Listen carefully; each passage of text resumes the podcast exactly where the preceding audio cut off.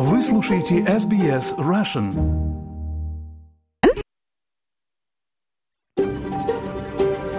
SBS, a world of difference. You're with SBS Russian on mobile, online and on radio. Вы слушаете SBS Russian на мобильных устройствах, в интернете и по радио. Добрый день, друзья! Вы слушаете радио СБС на русском языке. Сегодня понедельник, 12 февраля. На часах полдень из Мельбурнской студии. Для вас сегодня работаю я, Ирина Бурмистрова. А из Сиднея с нами сегодня Виктория Станкеева. Мы хотим выразить свое признание традиционным владельцам земли, на которой мы живем и работаем, представителям коренных народов Австралии. Мое глубокое уважение старейшинам аборигенных народов в прошлом и настоящем. И сегодня в программе Главное из интервью президента России Владимира Путина американскому блогеру Такеру Карлсону. Интервью посмотрел Михаил Комадовский. Существуют отчеты, что Илон Маск уже вживил чип в человеческий мозг в США, сказал Путин Карлсону. Также он отметил, что Россия открыта для обмена заключенными, включая журналиста Wall Street Journal Эвана Гершковича. 40-летие правительственной программы Medicare, которая проходит в то время, когда жители страны стараются поменьше ходить к врачам общей практики, чтобы сэкономить. Новый выпуск подкаста «Арти» с фотографом из Квинсленда Еленой Короткой, у которой на этой неделе открывается выставка арктической фотографии. Елена рассказала о своей поездке в архипелаг Шпицберген, о котором она слышала в детстве от своего отца. Мой а, папа а, работал инженером в море, и он э, часто ходил вокруг Шпицбергена, и условия работы на корабле были очень тяжелые, там, холодно, и в общем, на него это произвело очень большое впечатление. Я думала, что его как бы это беспокоит, не понравилось, тяжелые впечатления. Также послушаем историю об американцах, которые вывозят из Украины одиноких кошек и находят для них новые семьи в США, и об их кота-кафе. И послушаем стихи о войне. Сегодня поэт из Мельбурна Юра Вайсман. Президент России Владимир Путин дал интервью журналисту из США, бывшему ведущему телеканала Fox News Такеру Карлсону. Михаил Комадовский посмотрел это интервью и выбрал для нас самое главное.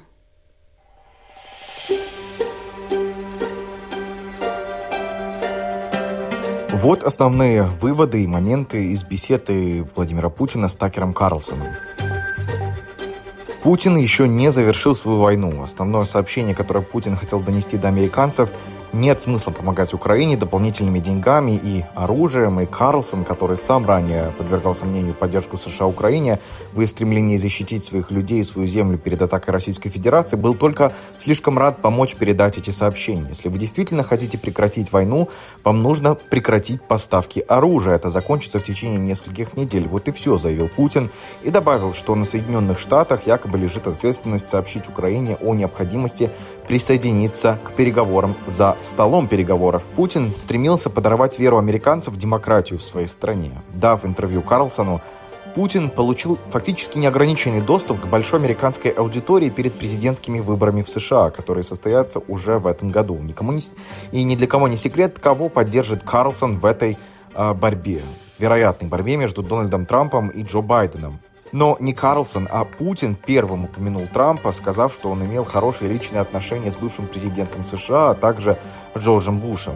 Путин также перечислил моменты, когда прошлые президенты США не смогли, на его взгляд, достичь согласия с Россией по вопросам безопасности, даже когда он утверждал, они этого хотели. Он э, поддержал свою точку зрения, которую, кстати, и Трамп неоднократно высказывал о том, что политическая система США — это, цитата, «нерасчищенное болото, американская демократия — это иллюзия». По вашему описанию звучит так, будто системой управляют неизбранные люди, кратко подытожил Карлсон для президента Путина. Верно, верно, ответил довольный Путин. Это не о личности лидера, это о мышлении элиты, заявил он. Некоторые аналитики отмечают, что любой, кто может подорвать доверие к Путину, держится на далеком расстоянии от президента России, будь то жены российских солдат, которые хотят вернуть своих мужей домой, независимые журналисты или оппонент э, антивоенной кампании Борис Надеждин. Те, кто все же получает возможность поговорить с Путиным, всегда отбираются лично Кремлем, и Карлсон не стал исключением, как подтвердил представитель Кремля на прошлой неделе. Предвидя критику того, что интервью будет мало чем отличаться от кремлевской пропаганды, как Карлсон, так и Путин приложили максимум усилий, чтобы избежать впечатления о их сговоре, но моменты напряжения были краткими и в конечном итоге небольшими, с Путиным на вершине. Путин продолжил свои нарративы в стиле Илона Маска. Глава Тесла и экс Илон Маск э, разделяет некоторые нарративы кремлевской пропаганды в отношении войны России против Украины. Он сначала помогал Киеву, а затем, кажется, поддался нарративам и точкам зрения со стороны Москвы. В своем интервью Карлсону Путин воспользовался возможностью, чтобы похвалить его. Существуют отчеты, что Илон Маск уже вживил чип в человеческий мозг в США, сказал Путин Карлсону. Также он отметил, что Россия открыта для обмена заключенными, включая журналиста Wall Street Journal Эвана Гершковича. Одним из открытых вопросов перед интервью было, задаст ли Карлсон вопрос о Гершковича который уже почти год находится в заключении в России по обвинениям в шпионаже, которые США и сам Гершкович отрицают. Карлсон задал вопрос об обмене заключенными, назвал Гершковича парнем, мы, очевидно, не шпионом. Путин заявил, что каналы связи между США и Россией остаются открытыми и что не помнит, когда в последний раз разговаривал с президентом Байденом. «Я должен все помнить», — размышлял Путин. «У меня есть свои дела, у нас внутренняя политическая жизнь». Путин также обвинил США во взрывах на Северном потоке-2. То в взорвал «Северный поток», спросил Карлсон Путина, на что он ответил, вы, конечно, ссылаясь на Соединенные Штаты. Началось интервью с 30-минутной исторической лекции, когда Путин приказал своему помощнику передать ему копии писем 17 века, написанных э, Богданом Хмельницким, чтобы доказать Карлсону, что он не вымышляет ничего, говоря бывшему ведущему Fox News, что он может перевести документы на английский потом. Карлсон в этот момент выглядел довольно напуганным. Тем самым Путин пытался доказать свою точку зрения о том, что Украина якобы никогда не существовала по отдельности. Но историки говорят, что эти э, заявления не отвечают действительности.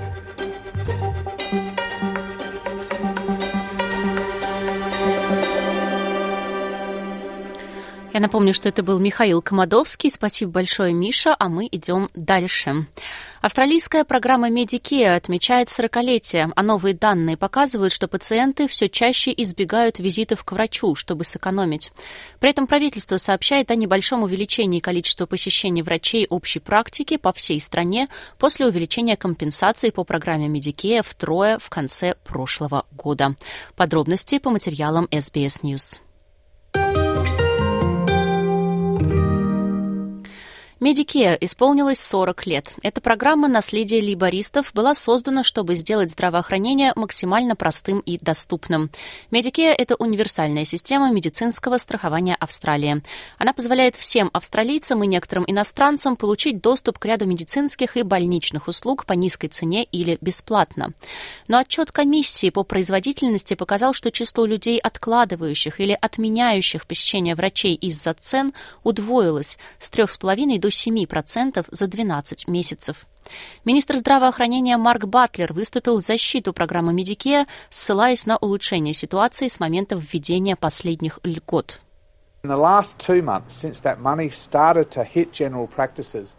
За последние два месяца, с тех пор, как эти деньги начали поступать в клинике общей практики, мы стали свидетелями увеличения числа приемов billing.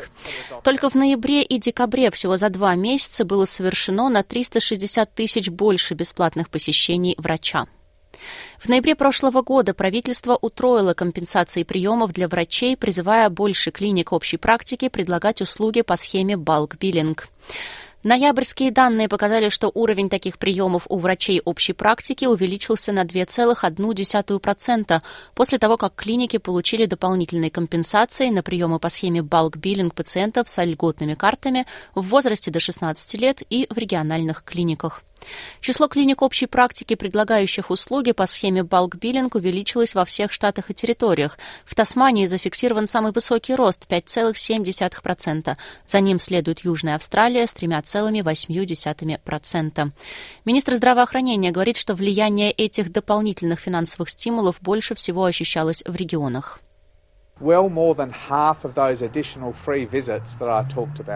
Но более половины тех дополнительных бесплатных посещений, о которых я говорил, гораздо больше половины из них, происходит за пределами наших крупных городов, где доступ к общей практике более затруднен. Петер Резенфорд, главный исполнительный директор Ассоциации сельских врачей Австралии, RDAA. Она говорит, что компенсации помогут замедлить рост стоимости приема врачей для людей, живущих в сельской местности. Particularly in remote Australia, what we saw was that в частности, в отдаленных регионах Австралии мы увидели самые высокие показатели услуг по схеме bulk billing, но в то же время там и самые высокие показатели дополнительных расходов out of pocket. И это показало, что на самом деле, вы знаете, для всего спектра пациентов необходим баланс, перекрестное субсидирование и поддержка, чтобы гарантировать, что клиники общей практики смогут продолжать работать. А с утроением компенсации за приемы по схеме bulk billing рост расходов out of pocket немного немного замедлится. По данным Королевского австралийского колледжа врачей общей практики, объем услуг по схеме балк-биллинг достиг десятилетнего минимума в августе прошлого года из-за давления на стоимость жизни. Это, в свою очередь, оказывает давление на систему. Все больше людей откладывают визиты к врачу или вообще не посещают врачей из-за высоких затрат на прием. Стив Робсон, президент Австралийской медицинской ассоциации, он рассказал ABC, что большой проблемой является привлечение молодых врачей в эту профессию.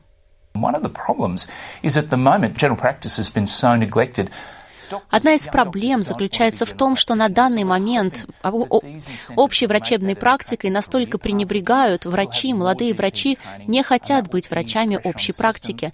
Поэтому мы надеемся, что эти стимулы снова сделают эту работу привлекательной. У нас будет больше подготовки врачей общей практики, и это снизит нагрузку на системы и позволит австралийцам получать необходимую помощь. Но заместитель лидера оппозиции Сьюзен Лей раскритиковала решение правительства инвестировать больше в Medicare. Она говорит, что решение проблемы кризиса стоимости жизни является более эффективным способом обеспечения доступности здравоохранения. If this government cared если бы это правительство заботилось о ваших расходах на здравоохранение, оно бы сделало что-то с кризисом стоимости жизни, чтобы австралийцы могли позволить себе пойти к врачу.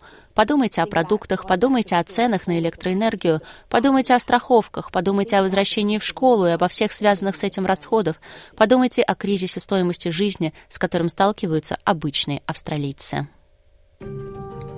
Подготовила по материалам Ребекки Казмирчак и, Санны Томе... и Сары Томевской для SBS News. На русский язык перевела Ирина Бурмистрова для SBS Russian. Вы слушаете SBS Russian. Почти два года прошло с тех пор, как началась война в Украине. С начала полномасштабной войны тысячи украинцев нашли временное убежище в других странах по всему миру, в том числе в Соединенных Штатах. Там создали специальную программу Uniting for Ukraine. Но для животных, которые пострадали от боевых действий или лишились своих хозяев, такой программы не существует.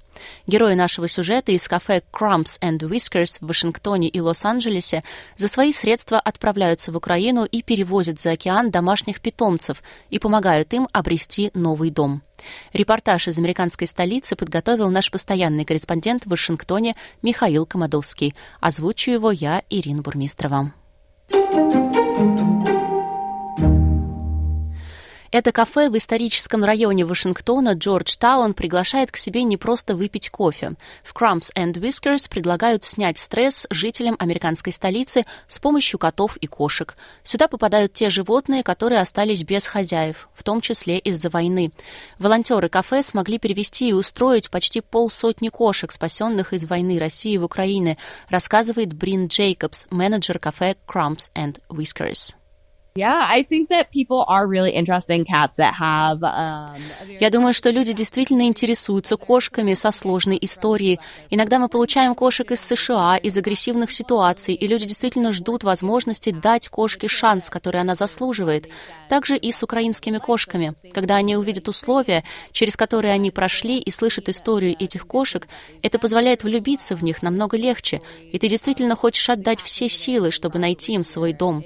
Поэтому они обычно обычно быстрее находят свой новый дом, потому что у них есть что-то особенное, что мы любим называть фактором X. У них есть то, что делает их особенно привлекательными.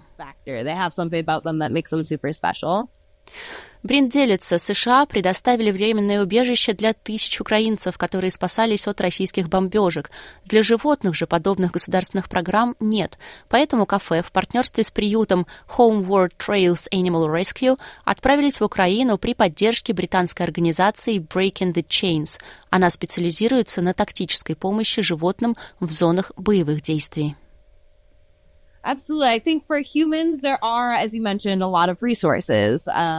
Для людей существует много ресурсов, чтобы найти помощь, эвакуироваться безопасно. Но многие из этих ресурсов связаны с условием, что это могут быть только люди. Вы не можете брать с собой своих животных, они должны остаться.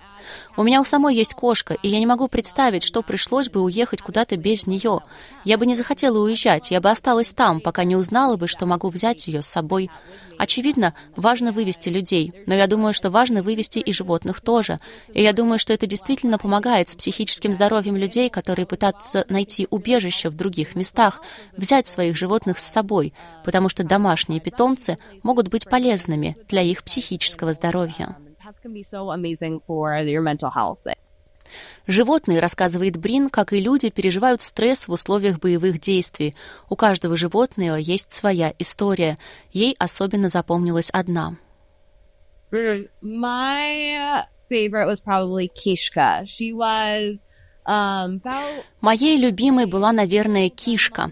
Она была котенком, мне кажется, ей было год или девять месяцев, так что она была еще довольно молода. И у нее была семья, и когда началась война, семья не была дома. Ее хозяйка вернулась в зону конфликта, чтобы забрать свою кошку и попытаться эвакуироваться с ней. Ситуация становилась все труднее и труднее. Дом, где они жили, попал под обстрел, и кишка получила фосфорные ожоги по всем ушам. Им удалось ее спасти, но она была в очень тяжелом состоянии. Поэтому, когда она прибыла к нам, владельцу пришлось принять тяжелое решение, что для меня небезопасно держать эту кошку больше. Грустно, что ты вернулся, чтобы попытаться забрать свою кошку с собой и привести ее в безопасное место, и ты должен принять это решение. Это просто невозможно.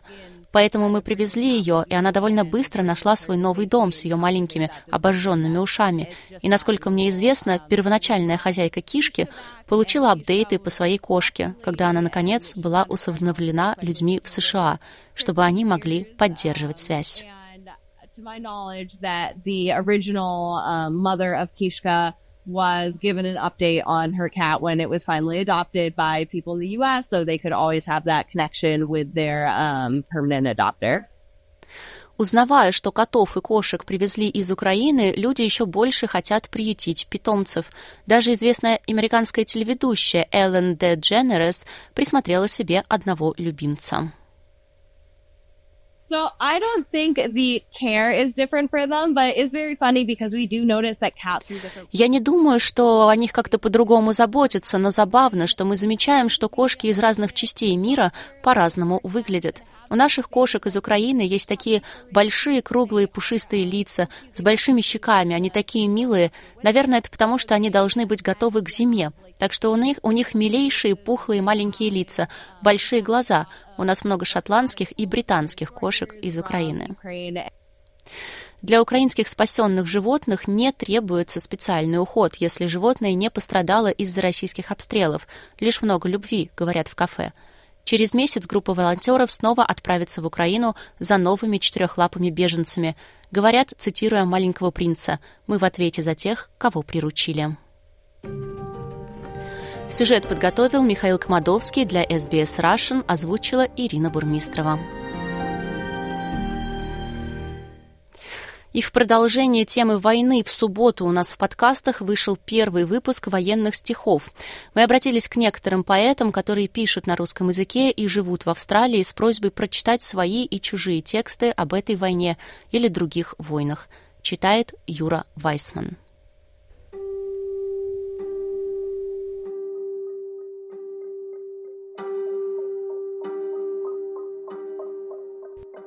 Я сегодня прочту два стихотворения. Разница э, между датами написания он их составляет 30 лет. Мне показалось, что в чем-то они созвучны, что меня безумно удивило, и я решил поделиться этим с вами. Я также Прочту сегодня стихотворение замечательного автора из Молдавии, зовут его Сергей Погын. Стихотворение называется «Сказочка о пуле». Как мне показалось, это стихотворение замечательно передает состояние человека, попавшего в этот внезапно ставший безумным мир и не знающего, что делать. Я надеюсь, что вам понравится, если не все, то некоторые из этих стихотворений. И всем счастья, всем победы, всем здоровья. Спасибо вам огромное.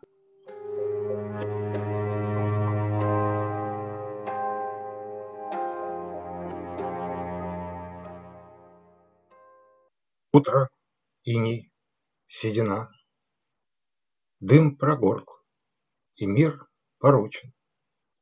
Продолжается война. Город снова обесточен. Льдом забило водосток. Люди греются в котельной. Дым уходит на восток. Наступает понедельник. Год 2023. Прошлым февралем оплакан.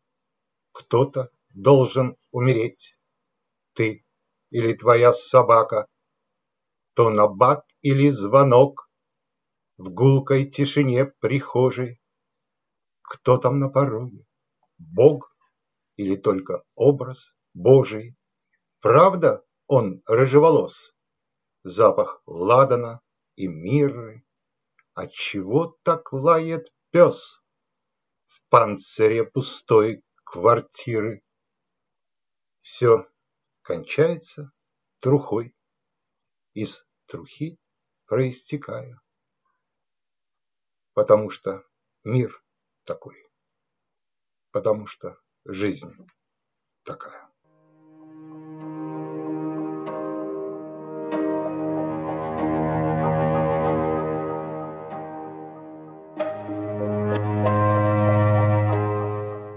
Странно до боли, до странности больно, То ли жестоко, то ли нелепо, сколько, доколе, постой, довольно, к небу, на волю из этого склепа, скользкие ступени, дай же мне руку, брось свой топор на забаву нищим, странный удел истреблять друг друга и возвращаться на пепелище. Что же ты медлишь, друг мой, палач мой? Или недостаточно крови пролил? Брось свой топор, здесь меня плачут те, кто когда-то меня пороли. Сердце не дышит, Боже Всевышний, страшно упасть. Да куда уж, ниже. Бледные призраки, серые мыши Толпами тонут в болотной жиже, Темень все гуще, и нет просвета. Кто мы такие? Да кем ведомы? Господи, ты ли придумал этот путь от Эдема и до Содома?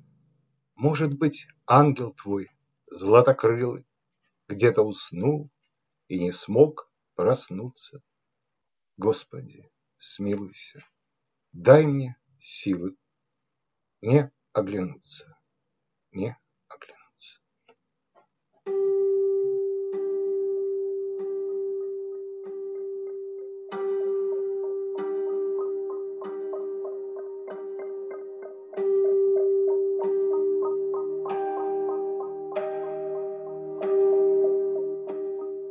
Пулю в сердце, выпущенную из ствола, озарила вдруг, что она пчела что лететь назначено ей Творцом, а не тем, кто форму залил свинцом, кто спустил, не дрогнув, тугой курок. И летит она, потому что срок сквозь тишайший воздух, домашний дым.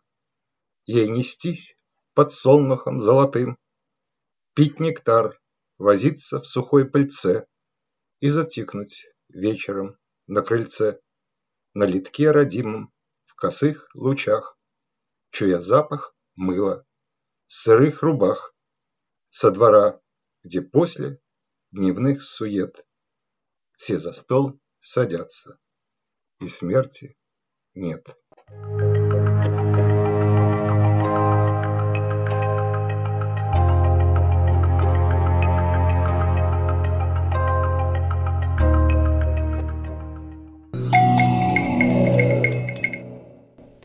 Радио СБС на русском языке в прямом эфире. Меня зовут Ирина Бурмистрова, и впереди у нас подкаст об искусстве арте. Новый выпуск, и сегодня в гостях у меня художница, фотограф из э, Квинсленда, которую зовут Елена Короткая, и у которой буквально на этой неделе открывается выставка фотографий. Сегодня у меня на связи из Квинсленда фотограф Елена Короткая, у которой совсем скоро открывается выставка арктической фотографии в университете Гриффита в Southbank Campus. Выставка называется Svalbard – The Land of Dreams. На русский язык можно перевести как «Архипелаг Шпицберген. Земля сновидений» или «Мечт». Она будет проходить с 13 по 24 февраля. Елена, здравствуйте. Добрый день, Ирина. Расскажите, пожалуйста, о том, что именно будет представлено на выставке, фотографии, да, там ваши будут? Да, на выставке будет коллекция из 30 э, фотографий острова Шпицберген. Стиль такой между документальным и художественным слегка. Я старалась передать атмосферу э, этого места. То есть это не, не совсем как бы fine art фотографии, но это как бы именно чтобы человек почувствовал, как он там находится, когда смотрит на эти фотографии. Я их уже показывала ранее здесь у себя в Western Region, где я живу. И один из посетителей выставки со мной разговорился, когда сказал, что может, прямо может представить, что он вот стоит и смотрит на море. И это было как раз я почувствовала, что удалось достичь желаемого в качестве выражения своей, так сказать, мысли и прочего. Угу. Елена, расскажите, как вы попали в Арктику? Как я попала в Арктику? Интересный вопрос, особенно из Австралии. А, у меня немного семейная история. Мой а, папа в молодости а, работал инженером в море, и он часто ходил вокруг Шпицбергена и условия работы на корабле были очень тяжелые, там, холодно. И, в общем, на него это произвело очень большое впечатление. Я всегда думала, что его, как бы это беспокоит, не понравилось, тяжелые какие-то ну, воспоминания. Но он очень часто все время рассказывал, периодически про Спитберген. Это слово все время было на слуху, но это было как на Луне. А когда я уже начала жить в Австралии, не то, что делать фотографии, фотография интересовала меня всю жизнь, но после переезда в Австралию я подумала, чем я могу заняться – что меня раньше интересовало, как-то решила начать жизнь не то что с чистого листа, но как-то вот подумать, что, вы, что бы такого хотела интересного сделать в своей жизни. Mm-hmm. И решила возобновить свой э, интерес к отношению с фотографией. Вот. И потом я совершенно случайно увидела в интернете, что можно поехать до Шпицберген, туда уже как бы довольно проторенная дорожка, можно сказать. Но для русских как бы не совсем проторенная, все равно далековато и вообще вот. Но я заинтересовалась, стала изучать вопрос, там нашла возможности.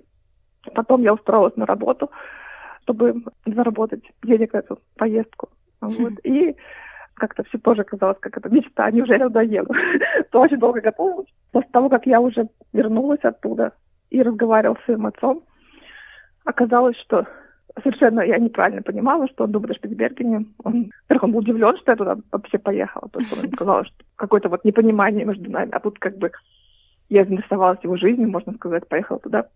И оказалось, что на самом деле он не то чтобы любит, но, в общем, у него приятный в общем, он, это у него как бы какая-то определенного рода любовь к этому месту, что там красиво. Как бы хоть и видел это всегда только с моря, как бы на берегу он никогда не, не был. А я, наоборот, как бы бывала на берегу, а с моря как бы я не видела, получается. То есть разные э, виды обзора. Но он мне, теперь ты понимаешь, что такое Арктика, там, все в таком вздохе. Нас это реально очень сблизило. Ведь там не ждал даже такого ну, в общем, если бы не мой отец, никогда бы я, наверное, не возникла бы у меня такая интересная идея поехать туда для людей, которых я встретила там. Для них тоже было непонятно, почему я из Австралии решила прилететь так далеко.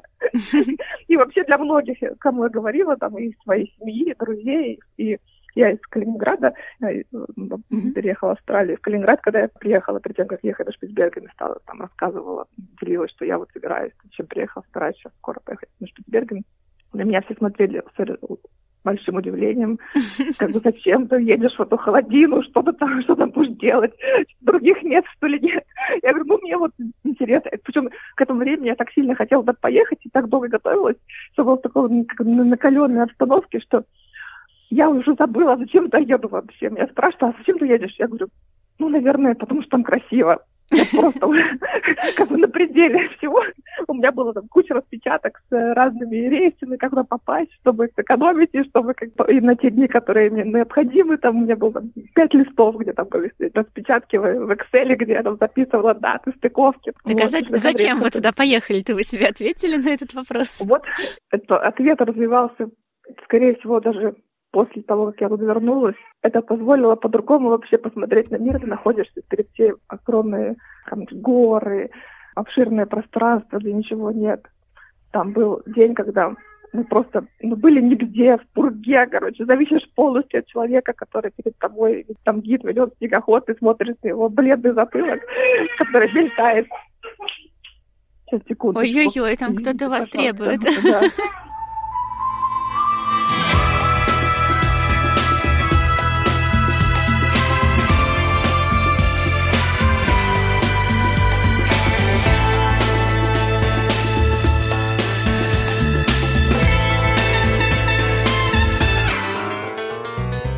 Опыт повлиял на то, что я думаю о жизни, что имеет ценности. Мы, мы такие маленькие перед этой вот огромной природной средой.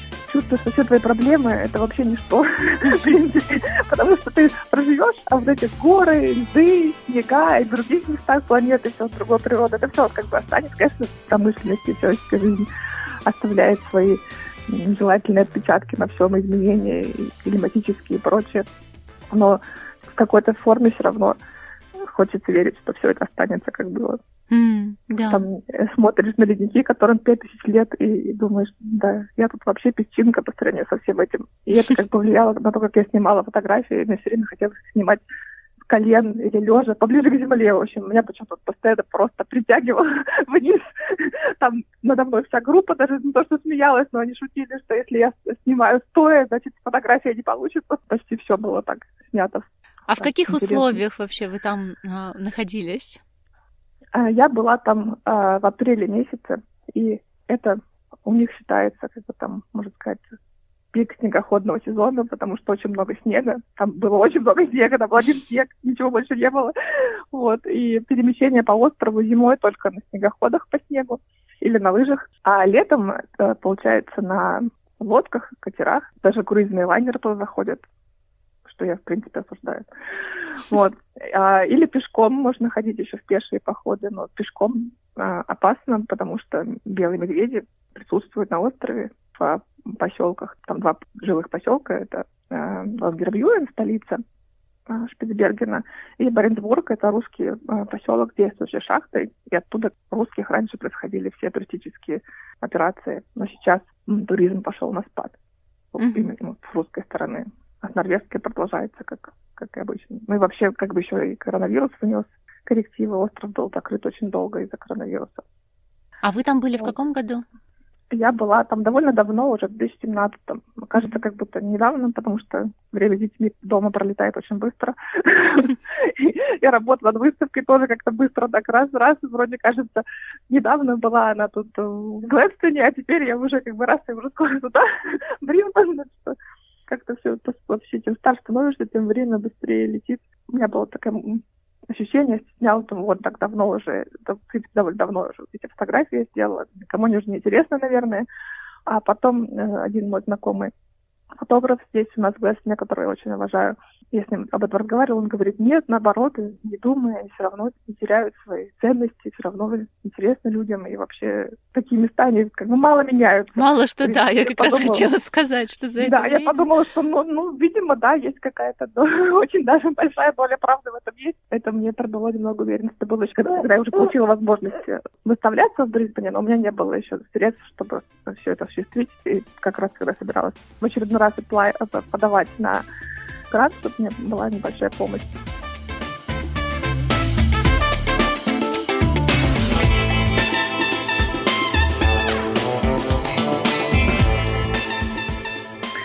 и добавила событий разных, которые будут во время выставки происходить. Я буду делать на английском это artist talk, буду то есть рассказывать о, о, о выставке, о Шпицбергене, о своем э, фотографическом пути, скажем так, ответ на вопросы.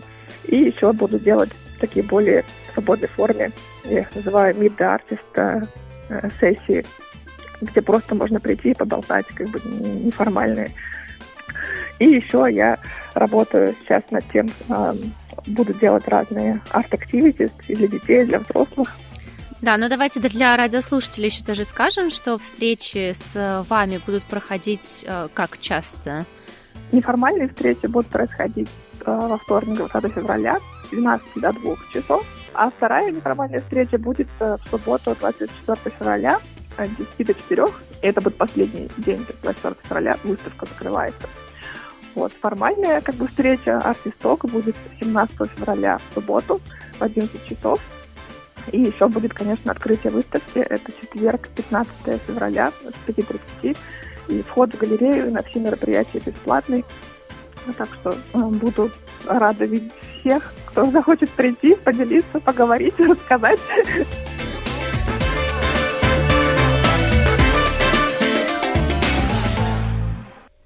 Вот такая выставка. Приходите, если вы в Брисбене. Я сама с удовольствием сходила бы, тем более, что очень люблю погулять по Саутбэнк в солнечном штате.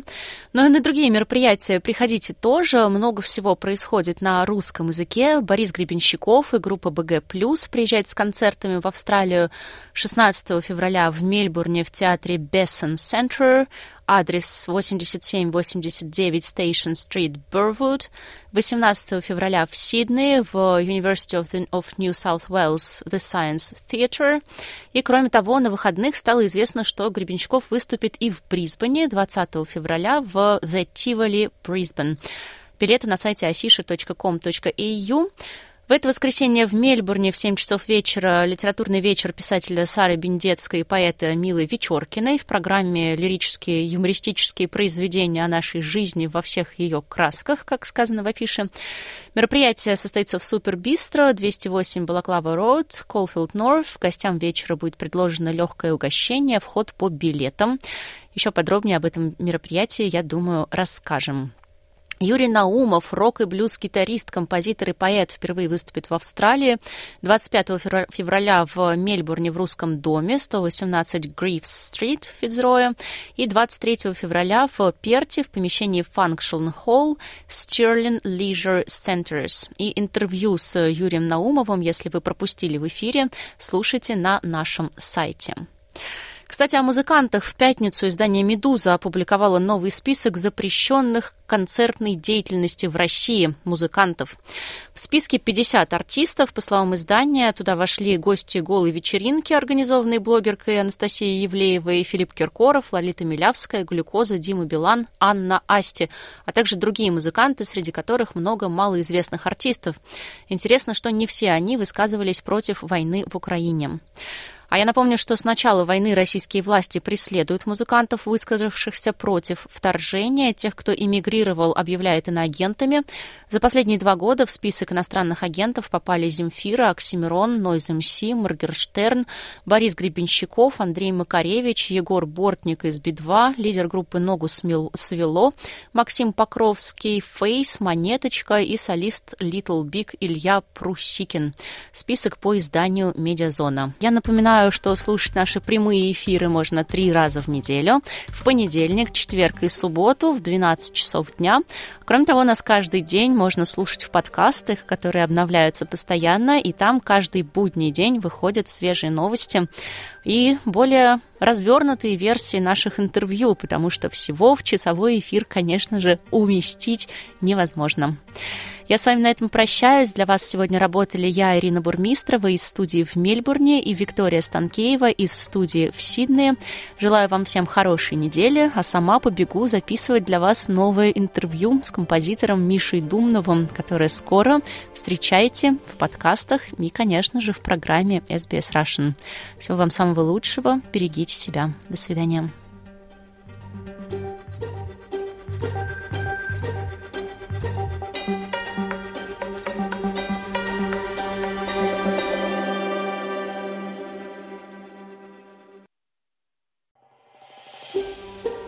Хотите услышать больше таких историй?